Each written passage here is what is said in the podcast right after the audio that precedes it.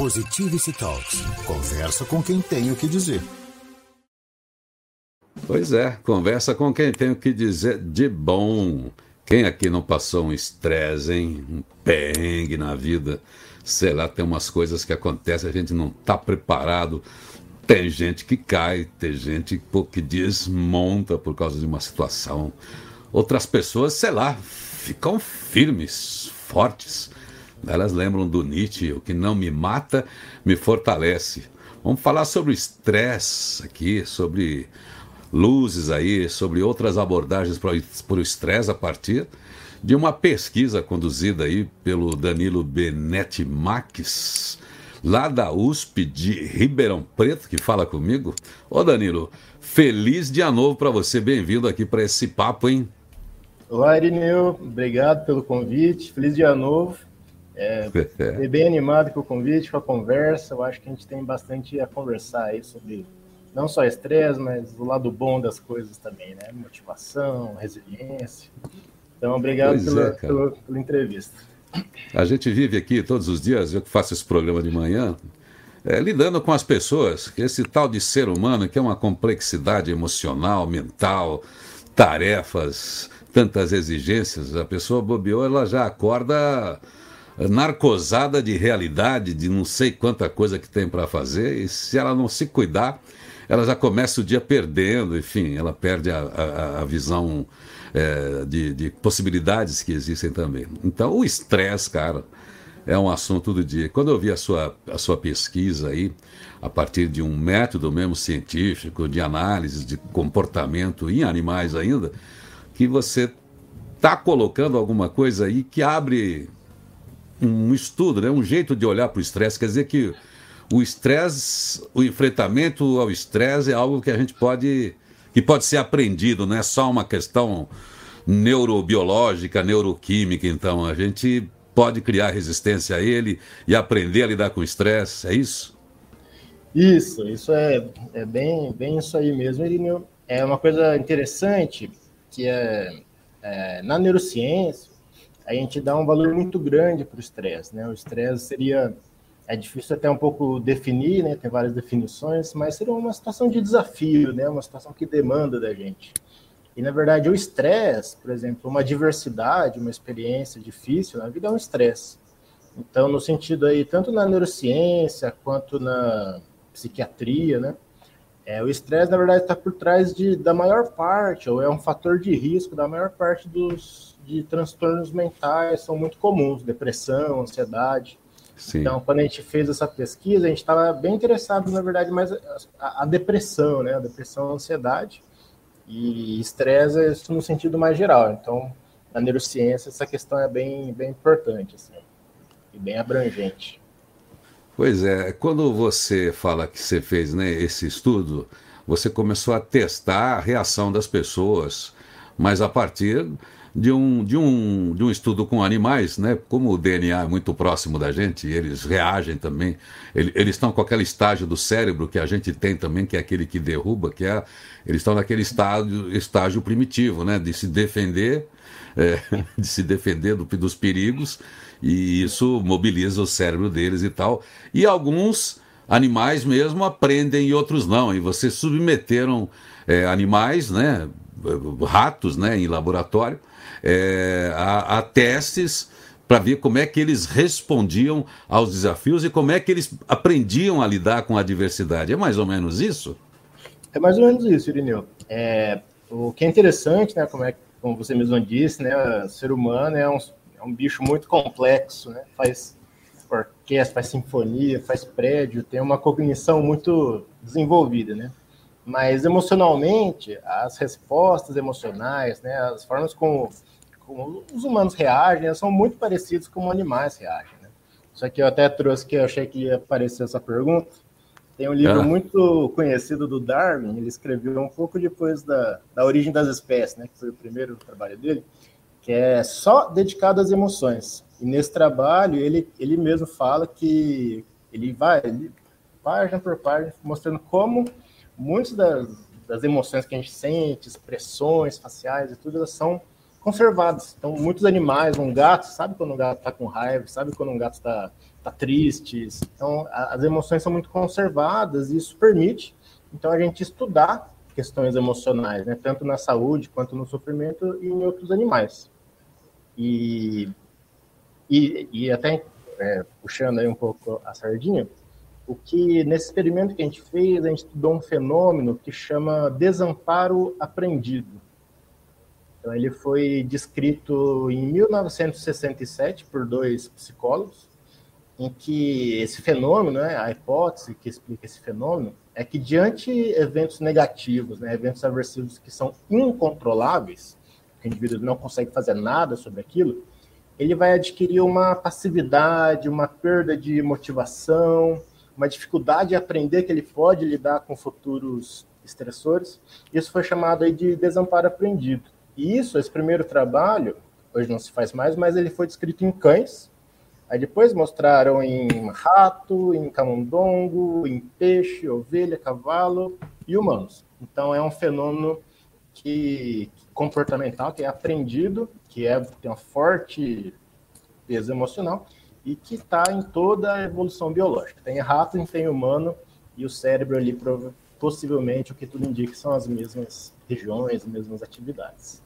Quer dizer que então esse desamparo aprendido é tipo joguei a toalha, não há nada que eu faça que resolva isso, é, não tem jeito mesmo. Isso trazendo para esse para o mimimi humano, assim, não o mimimi do ponto de vista negativo, mas como a, essa patologia, vai, vamos chamar assim, levando a sério isso, mas quando a pessoa não vê interesse, ela não vê motivação e ela já entrega, assim, não, eu não vou conseguir enfrentar isso mesmo, não vai dar certo mesmo, então ela nem reage, que é aquilo que parece um pouquinho com aquela, aquele caminho de entrada para a depressão, quando nenhuma cor, nenhum estímulo faz a pessoa acreditar em alguma coisa, é isso? Perfeitamente, Irineu, é exatamente isso. Aliás, é esse esse achado, né? Ele foi tão difundido na época, na década ali de 70 e 80, porque claramente essas sequelas, né, comportamentais é, faziam pareciam ter muita relação com depressão, que é justamente você tem uma perda de motivação, parece que você tem uma perda de concentração, de aprendizado. E também está por trás de várias outras questões aí sociais que são bem atuais, é burnout, várias Sim. outras. Ela faz parte de, de muito do, do que a gente vive hoje em dia. E, e essa Poxa. Bom, quer dizer que se isso aí é um desamparo aprendido, é, pela, pelo estudo que você fez, a gente pode entender que dá para desaprender esse desamparo aí que a gente pode ter criar, desenvolver estímulos para a gente desaprender isso que colocou esse modelo que por algum motivo se instalou dentro do cérebro da gente, tirar a gente desse modus operandi e, e, trazer de volta. É essa reação que você estudou, essa possibilidade que você vê abrindo dentro desse estudo? É, essa é uma ótima pergunta, Irene. O que aconteceu é que a neurociência ela, ela desbancou essa teoria do desamparo aprendido. Vou até contar um pouco como é que isso aconteceu. É, o próprio psicólogo, um dos psicólogos que descreveu esse fenômeno, ele começou a estudar, lá uns 20, 30 anos depois, a neurociência por trás. Aí o que ele viu é que quando você tem o estresse incontrolável, você tem várias ativações no cérebro de regiões muito antigas, que estão lá no fundo do cérebro, lá no tronco encefálico. E essas reações acontecem, elas são equivalentes ao que acontece no estresse geral. Aí, o que esse grupo de pesquisadores descobriu é que se você coloca uma droga, isso tudo estudo em, em roedores também. Se você coloca uma droga, até peguei um cérebrozinho aqui, não sei se dá para ver. Dá. Então, lá no estresse, você ativa lá regiões bem antigas do cérebro, bem profundas. Só que esse grupo lá, depois de 50, 30 anos depois, eles foram lá e inibiram uma região essa aqui é o córtex frontal, é a região mais nova, mais desenvolvida em humanos, é a maior região da nossa testa aqui, nosso testona aí, é onde cabe nosso córtex pré-frontal.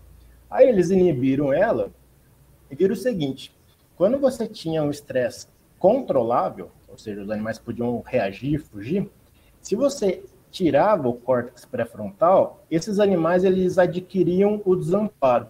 Eles adquiriam tanto o desamparo quanto as alterações biológicas ali. Então, o que eles, eles entenderam é que, na verdade, que pode ser aprendido não é o desamparo. O que é aprendido é a resistência. Na verdade, o desamparo ah. ele acontece como um estresse, uma adversidade, uma dificuldade, quando o controle, a resistência, essa proteção não está presente.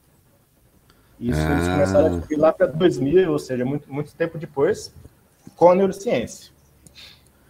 Pois é, quer dizer, você tem que. É, é, a gente fala do ponto de vista comportamental, a partir de, do que a gente tem é da, da psicologia positiva mesmo, hoje, com, né, com todos esses sinais que a gente tem da, da, da neurociência, que começa a, a mapear e mostrar para a gente onde é que estão os lugares ali que são, que são ativados por causa de hormônios, por causa da nossa química interna, e também, que é a parte mais que eu, que eu lido aqui, porque não sou é, cientista, sou um conversador, que é essa parte da, dessa comunicação interna com a gente, que é como que a gente faz a gestão das nossas emoções e a gestão dos nossos pensamentos, que é, são energias também que estimulam a produção tanto de coisas negativas é, quanto também reações, como você falou, o aprendizado da resistência. E aí a gente entra num tema que também é muito recorrente, há uns 15 anos, pelo menos, no ambiente corporativo, que a gente lida muito aqui, que é a tal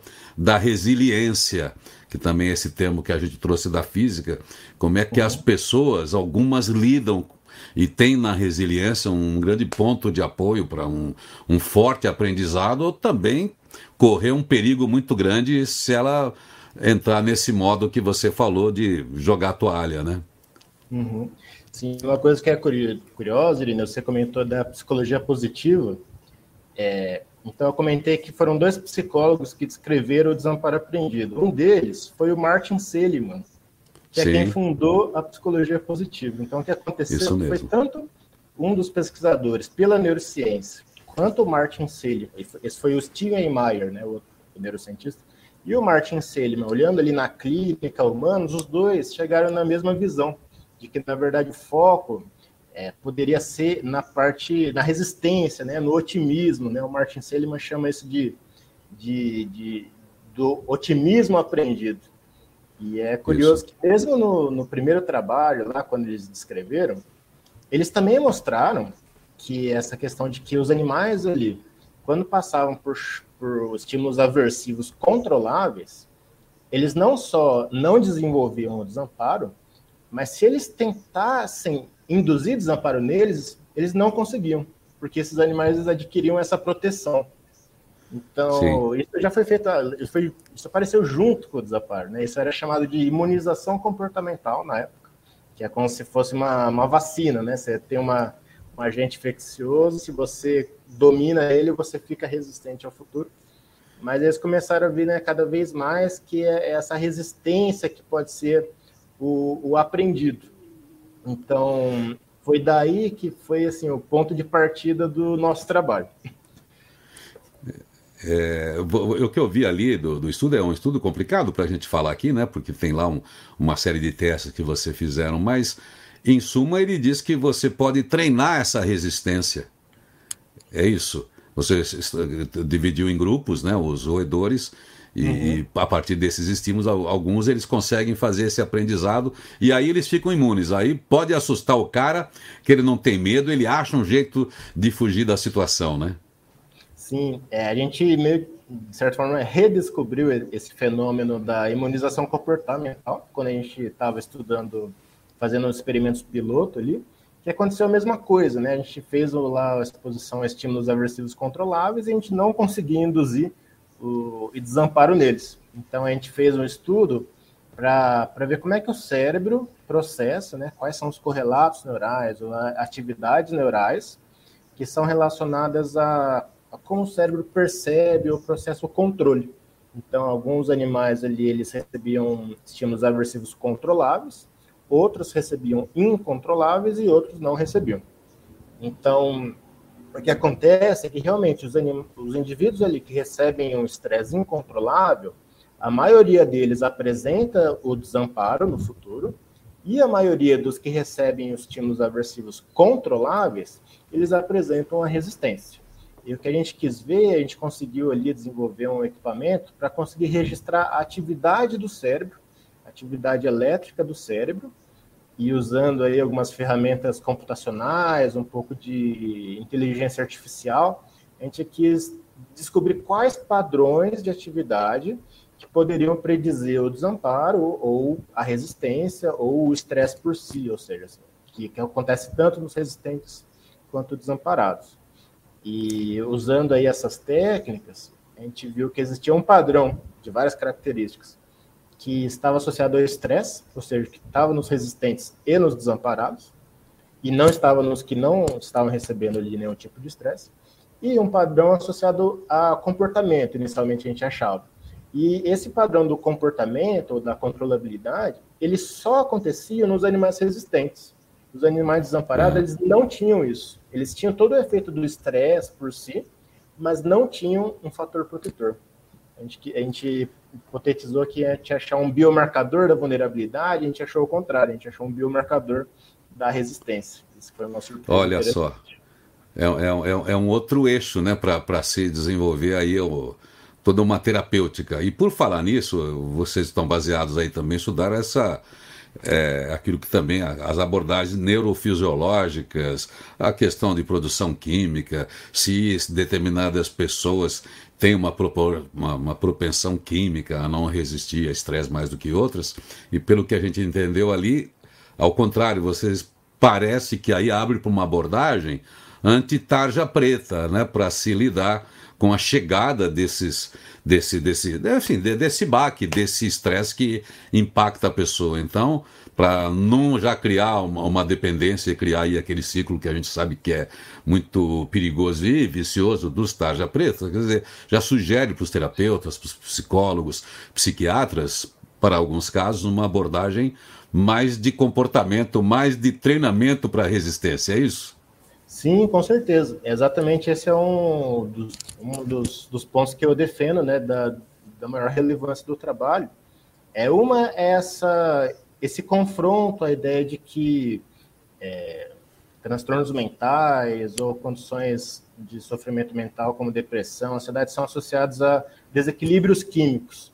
Existia muito essa ideia lá na década de 60, 70, e isso, é, e, e isso ainda é muito popular hoje em dia mas isso é uma ideia muito simplista, apesar de que em algumas pessoas encarem isso como uma forma de, ah, de entender a si mesmo, de, de aceitação, mas ela encaminha muito as pessoas a buscar um tratamento químico, que é medicamento, yeah. etc.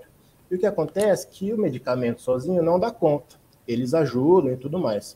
E no nosso estudo, a gente foi focado ali, que não mexeu com molécula nenhuma. A gente foi lá direto na atividade elétrica, a gente chama de eletrofisiologia. E, e descreveu várias características. Então, no fim, são padrões completos, bem organizados, que são associados ali ao indivíduo ser mais resistente ou não.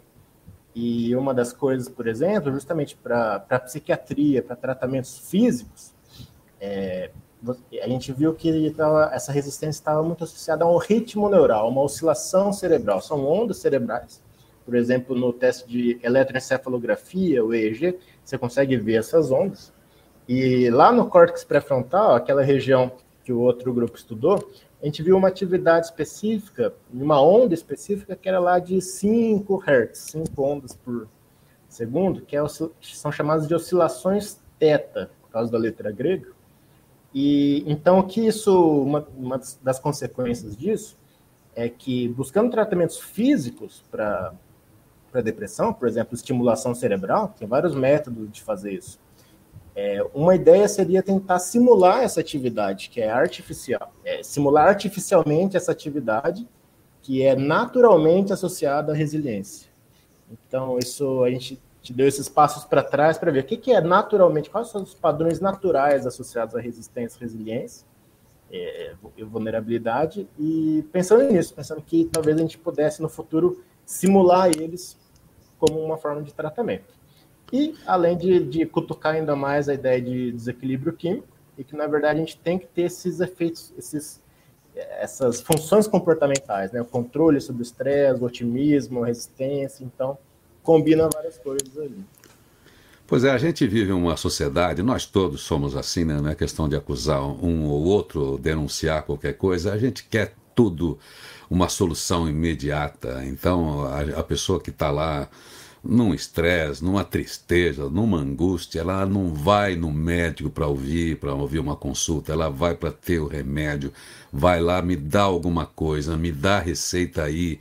E o médico às vezes também fica na parede, enfim, tem toda uma, uma discussão já há algum tempo a respeito disso, porque o, o, o médico é, não consegue ter uma solução rápida e a pessoa precisa entender que é um processo é, de, de reaprendizado para essa resistência.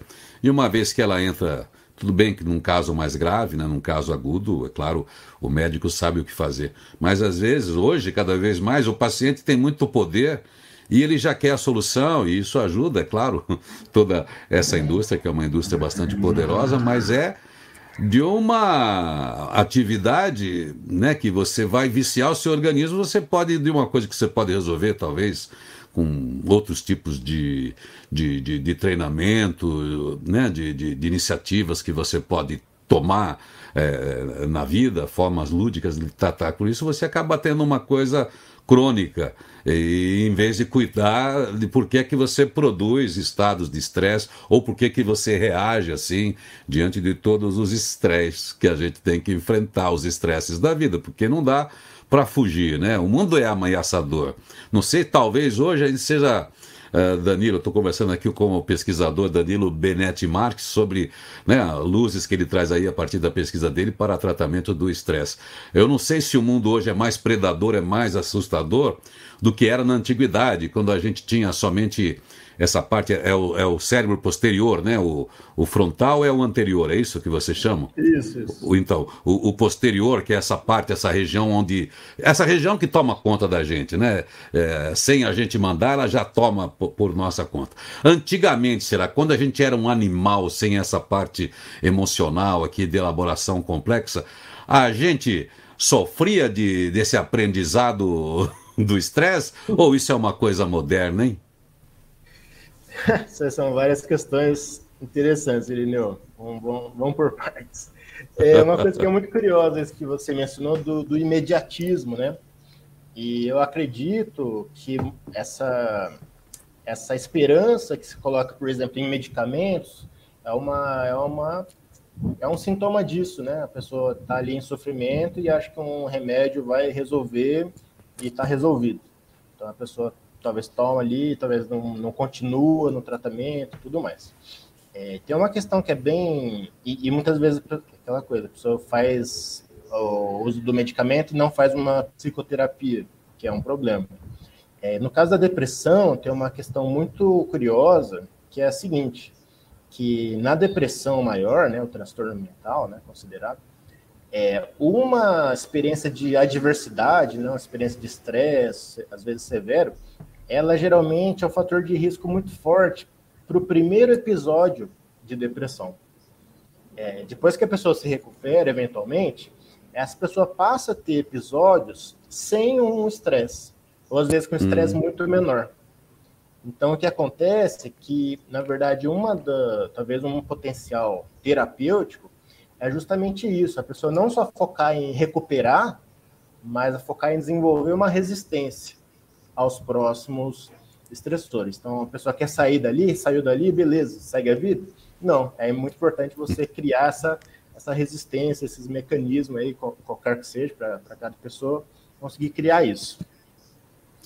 Cara, é, eu estou lembrando aqui, coisa dos nossos avós. Por coincidência, a gente tem um parentesco lá atrás dos avós e bisavós também. Mas é aquele aprendizado, né? É caipira, que é cachorro é, mordido por cobra tem medo de linguiça.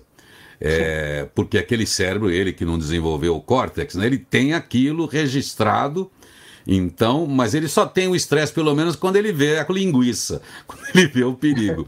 O ser humano que é complexo, ele cria esse fantasma e do nada, então você está dizendo isso, do nada, aquela reação ou aquele evento que ele teve há 10, 15 anos continua presente como um fator de estresse, mesmo que ele não esteja submetido mais àquela situação que é o que a gente aprende com a resiliência, né? Você é capaz de pensar, é capaz de colocar essas coisas no lugar e saber que você não está sendo ameaçada, não está sendo ameaçado, você não vai perder a vida agora, você não vai morrer por falta de ar, tem abundância, enfim, essas coisas que tem aí na característica de quem tem o é, síndrome do pânico, por exemplo, de quem tem alguma crise mais, mais aguda. A gente precisa lembrar, até para a gente fazer alguns conselhos aqui, você como cientista, eu como motivador, inspirador, é o seguinte: para eu enganar meu cérebro ou ensinar meu cérebro, é, não vou enganar porque senão eu não resolvo o problema. Mas como é que eu ensino meu cérebro que eu não corro mais aquele risco?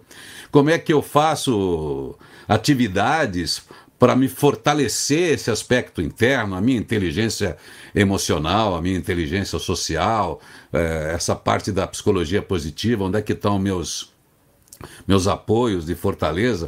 O que é que você sugere para uma pessoa, pensando nos bichos, que são muito parecidos com a gente, porque a, essa região primitiva do cérebro é igualzinha à nossa? O que será que a gente pode fazer quando a gente sente que alguma coisa já fez dar uma tremedeira, o coração começou a bater acelerado? O que, que eu posso começar a fazer, hein, Danilo, pelo que você imagina? Perfeito. Então, Irineu, é, esse trabalho que a gente publicou agora, ele foi principalmente realizado durante o meu mestrado.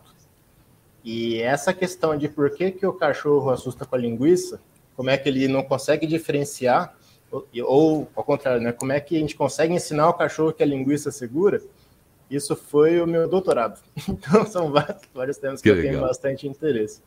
É, uma coisa que é bem interessante, quando você falou, eu lembrei de primeira de um livro que é muito famoso, é quase é, obra-prima de divulgação sobre estresse, que é de um pesquisador de Stanford, chama Robert Sapolsky. Eu até tinha um livro aqui, eu fiz, eu peguei uma bibliotequinha aqui para mostrar, mas esqueci, tá lá. E ele tem um livro que tem um nome engraçado, que é Por que as zebras não têm úlceras? Ah, já ouvi. O que acontece é que um, antigamente tinha muito essa ideia, na verdade ainda existe, que estresse causa úlcera, né? Então, isso realmente foi visto, e quem tem úlcera vai saber dizer também que provavelmente estava associado a estresse. Aí a pergunta é, por que, é. que zebra não tem úlcera? O que acontece, a coisa que, ele, que esse autor investigou a vida toda dele, é que o fato do estresse ser rápido, de, por exemplo, apareceu um leão, a zebra fugiu, acabou o estresse? Acabou, acabou o estresse. Então, o fato do estresse começar e acabar em um momento específico esse é o estresse saudável, esse é o estresse que não vai levar a nenhuma doença, nenhuma condição é, patológica. E o que ele fala é que em outros animais, especialmente em, ali em primatas e humanos, a gente tem essas exposições constantes ao estresse. Né? Então, o, assim como a zebra está preocupada com o leão, o humano ali está preocupado com o boleto, está preocupado ali com o emprego, está preocupado é. com outra coisa. Então, o estresse, aquele, aquela região do cérebro lá embaixo falando, ó, tem um leão aqui. Na verdade é um boleto, sei lá. É, ele está é. sempre ativado. Então, isso é muito importante, né, nessa, no estresse por si, que o estresse crônico é um fator ruim, é um fator que, que é um dos que levam aí a desmoronar essas estruturas aí do cérebro. O, sobre o cachorro e a linguiça, uma coisa bastante curiosa também, que ela, na verdade, mostrou algo parecido com o que a neurociência mostrou no caso do desamparo prendido. É, o, o, nos Estados Unidos, que é onde tem muito, tinha muito dessa pesquisa, eles tinham muito esse, essa, o foco em estudar especialmente transtorno de estresse pós-traumático, muito por consequência de, da guerra, então lá eles têm muito financiamento por isso, então é muito, muito estudado é, como modelo aí de emoção é, voltado a estresse pós-traumático, e é assim, é fazer um que a gente chama de condicionamento, então, por exemplo, uma luz ou um som, e associar algum estímulo aversivo, talvez um choque, um pequeno choque na pata, algo assim. Então, sempre que você mostra luz ou som, o animal assusta. Então, por muito tempo, o pessoal começou a estudar é, qual era a atividade do cérebro associada ao medo. Aí descreveram lá muito bem a amígdala e tudo mais. Aí o que foram descobrindo um pouco tempo depois é que quando você apresenta uma luz ali, o animal fica com medo, apresenta a luz, o animal fica com medo. Quando você começa a apresentar a luz e não tem mais, mais, show, mais estímulo aversivo, eventualmente o animal vai extinguindo essa memória. E o que encontraram é que, na verdade, quando ele esquece essa memória de medo, esse trauma, né, é, não acontece só, por exemplo, a atividade da amígdala. A amígdala fica mais ou menos aqui, bem do ladinho. Então, você esperava que só ia diminuir a atividade dessa amígdala. Mas o que acontece é que depende de outras regiões. Quando você inibia lá o córtex pré-frontal de novo, se você inibia essa região, o animal não conseguia esquecer o medo. Então, o esquecimento do medo, ou seja, essa resiliência daquele mini trauma no, nos animais, depende ali de outras estruturas, depende de um processamento ativo do cérebro. E isso é muito, é. É, por exemplo, algumas abordagens psicoterápicas, como terapia cognitivo-comportamental, é muito voltada nisso, você criar mecanismos ativos de você tentar diminuir essa, essa, essa, esse sentimento negativo, né, essa memória negativa. Pois é, Danilo, isso abre, essa conversa, ela, ela abre para muita, muitas questões, a gente tem que pensar do ponto de vista da educação, as nossas crianças, os filhos, o medo todo que a gente, que a gente leva para eles, o estresse que a gente já embute, a gente fica ensinando eles a ter medo de, é, do, do mundo, então a gente precisa ter essa consciência de produzir resistência. Lembrando que o mundo é das incertezas, nada está fixo, nada é permanente. Então, os casamentos não permanecem, a vida da gente é, é limitada, a gente pode sofrer uma doença, a gente pode sofrer um acidente, pode cair um raio na cabeça da gente, é, o seu marido pode se apaixonar por outra mulher, a sua mulher pode se apaixonar, enfim, pode acabar o amor, pode acontecer uma coisa ainda mais, mais trágica, você pode perder o emprego, pode ir para falência, o que você pode fazer é se prevenir em relação a esses eventos aquilo tudo que é importante para você, zelar, cuidar, isso aí. É o aprendizado da manutenção do bem-estar, de tudo aquilo que você acha importante para você. Já que você tem que cuidar dessas relações sociais, então que tal também fazer esse aprendizado e cuidar desse seu estado, desse seu equilíbrio interno?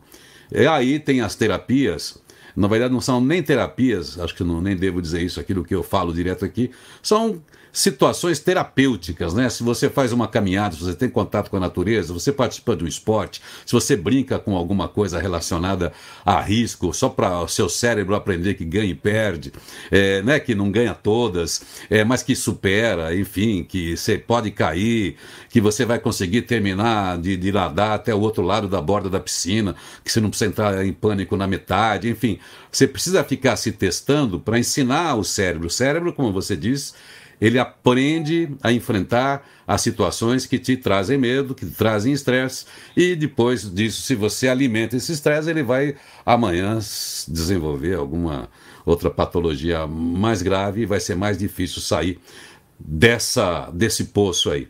Então o aprendizado é esse, né? Ficar ligado, não ter medo de tudo, mas ter cuidado. Você sabe que eu acordo todo dia aqui para falar com as pessoas, uma das minhas frases, pedra de toque, assim, é, talvez relacionada um pouco a isso que você falou, é uma frase do Napoleão Bonaparte que dizia que você acorda, você pula da cama por dois motivos. Isso pode também trazer aí para as suas questões antropológicas também. Por medo ou por interesse. Então é o que você falou, o medo antes do predador entrar na sua caverna porque está chegando a hora, a sua fogueira apagou, é, hoje é o medo de você perder o emprego, de você perder o seu lugar no mundo e tal.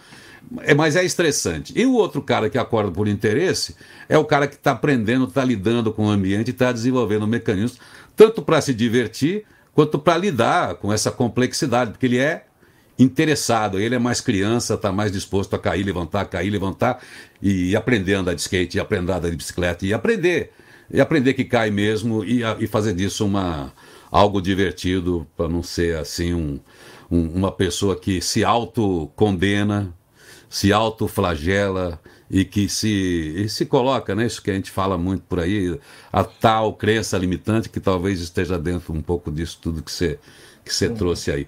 Mas que bacana esse estudo, eu acho que é muito interessante aí, é, psicólogos, psiquiatras, também o, o, o, todo o pessoal que, né, que eu trabalho aqui, coaches, mentores, pessoas que lidam aí com profissionais, andam num ambiente de estresse, né? Um ambiente competitivo, não existe segurança, é meta em cima de meta, enfim, cada lugar tem, um, tem o seu estresse. E mesmo nesse pequeno estresse, algumas pessoas acabam indo para essa doença que agora é considerada como doença relacionada ao trabalho, que é burnout, já a OMS já classifica, porque o ambiente de trabalho se tornou estressante e as pessoas não souberam lidar com, com, com essa situação. Muitas pessoas não, conseguem, não conseguem lidar. Às vezes o ambiente de trabalho não é atento em relação a isso, aí o próprio ambiente não fica saudável, as pessoas também adoecem. Cara, não sei o que, você quer dizer aí de conselho para a gente encerrar esse papo. Já aluguei você bastante. Eu achei que esse é um assunto tão difícil que a gente ia falar uns 15 minutos. Aí estamos 35 é. minutos falando e, e, é muito curioso. É, bom, entrar no é. cérebro da gente é um, é um caminho, é um lugar insondável, né? Uma viagem insólita quase, né? É, é uma jornada. É aquela coisa que quando a gente fala que alguma coisa não é complicada, a gente fala, ah, isso aí não é ciência do cérebro. Justamente porque a ciência do cérebro é bem complicada, mas assim, a gente está esse trabalho é cheio de análise, computação, etc., fazendo aqui 100% brasileiro, né? Então a gente, a gente chega lá. É, tudo que você falou agora, Ineus, é, aí, olhando para os ratos, né, a gente chega no, nos humanos e eu totalmente sou a favor de tudo isso que você falou, em questão de desenvolvimento pessoal, de pensar na infância, nessa questão de desenvolver desenvolver essa, essa proteção com o estresse. Né? Então, por exemplo, é o bom estresse, um esporte, um esporte, um exercício físico é um estresse, é um baita de um estresse. Então, você entender né, o estresse, perceber o estresse como algo positivo, algo bom, algo que você consegue lidar, é, é o caminho, né? Então, esporte, é, com, competição com que, que, ensina um pouco de frustração, é, e essa questão de cada um acorda ou por medo ou por interesse, isso me lembra muito Victor Frankl. Victor Frankl, ele, ele foi um psiquiatra é, austríaco, se eu não me engano, que ele, ele ficou no campo de concentração, e ele Isso. fala muito que muito do, dos indivíduos ali que tiveram maior resiliência são as pessoas que tinham um sentido, justamente um sentido, ou que chamam de um propósito. Então, uma frase que eu gosto dele é a seguinte: é quem tem um porquê supera qualquer como. É, não é fantástico. É, é, um livro de, de, de, cabeceira aqui, porque é isso, né? Essa é a, a situação que ele vivia. Eu não sei se eu tenho amanhã. Alguns sucumbiam, alguns faziam até parte ali da, é, do modelo, porque ficavam num ambiente de estresse, criavam ali situações, e aqueles que enxergavam um pouco além criaram esse aprendizado resiliente, esse aprendizado resistente, e, e assim ele desenvolveu toda essa contribuição que ele trouxe para a gente a partir de uma experiência dolorosa dele, ele trouxe para a gente é, isso, essa, essas luzes. E você, através, né, você e tantos pesquisadores no Brasil, pela pesquisa científica também, aproximam a gente de saberes que podem auxiliar a gente a administrar a nossa vida. A gente está agora lidando com a inteligência artificial, mas como a inteligência artificial depende dos nossos inputs, das nossas perguntas, o tal do GPT aí. Então, uma pessoa que faz melhores perguntas para o GPT tem lá um, um roteiro melhor de escrito. Então, o nosso cérebro, o autoconhecimento é isso também. Se você é o gestor do seu cérebro, você não é dono dele, que ele tem mecanismos aí mais sofisticados até para tomar conta da gente, para evitar que a gente não atue contra nós mesmos e a gente faz isso. Então tem um sistema aí, tem uma caixa preta do cérebro nesse lugar que você falou aí, que também serve para proteger a gente. Mas a gente pode dizer para ele o que, que ele quer. Existem as meditações, eu, por exemplo, é, sou, sou da né, praticante da Raja Yoga, que é uma gestão de pensamentos, de, de, uhum. de, de, de, qualificação dos pensamentos, dos sentimentos, que é para a gente saber exatamente a natureza desses pensamentos, a raiz desses pensamentos. Eles vão continuar existindo, mas quando a gente começa a qualificar, a gente começa a dar pesos para eles e e às vezes banaliza aquilo que está tendo um ponto de gravidade, ou administra, ou tira um pouquinho da complexidade. Da complexidade vai ser sempre, né? Mas dessa coisa complicada que às vezes leva a gente a um, a, a um desespero. Então, o estar consigo mesmo com o próprio cérebro para saber o que, que o cérebro está tramando, o que está fazendo e ter um diálogo interno com a gente, é, eu acho que é um, é um começo de tudo. Vai, uh, uh, vai ao encontro daquilo que você levanta como cientista, vai ao encontro com que um guru indiano fala para gente sobre equilíbrio, vai ao encontro do psicólogo, da psicologia positiva, da inteligência emocional do Goleman, enfim, são combinados que lembram a gente que a gente pode criar a nossa própria cura, assim como a gente pode ser o lobo da gente mesmo, né? Ah, com certeza, Irineu. Eu acho que essa, essa conversa que a gente está tendo, todo o seu trabalho de divulgação, acho que é muito importante as pessoas saberem que, que resiliência é uma coisa que a gente alcança, né? Que é uma coisa, não só resiliência, mas a resistência, motivação, uma coisa que a gente consegue desenvolver. E no cérebro é uma caixa preta, mas, por exemplo, o chat GPT, inteligência artificial, tem muita coisa de inteligência artificial surgindo que na verdade pode nos ajudar. Então, no, nesse trabalho é. mesmo nosso, a gente usou inteligência artificial para descrever esses padrões, a gente tem usado. Então, é uma coisa que acho que cada vez mais e no futuro próximo a gente vai estar cada vez mais entendendo. E essa questão da. Claro que esse. É, tem autoajuda, né? A gente procurar, nosso, cada um acha o seu próprio jeito de, de lidar, é. enfrentar dificuldades.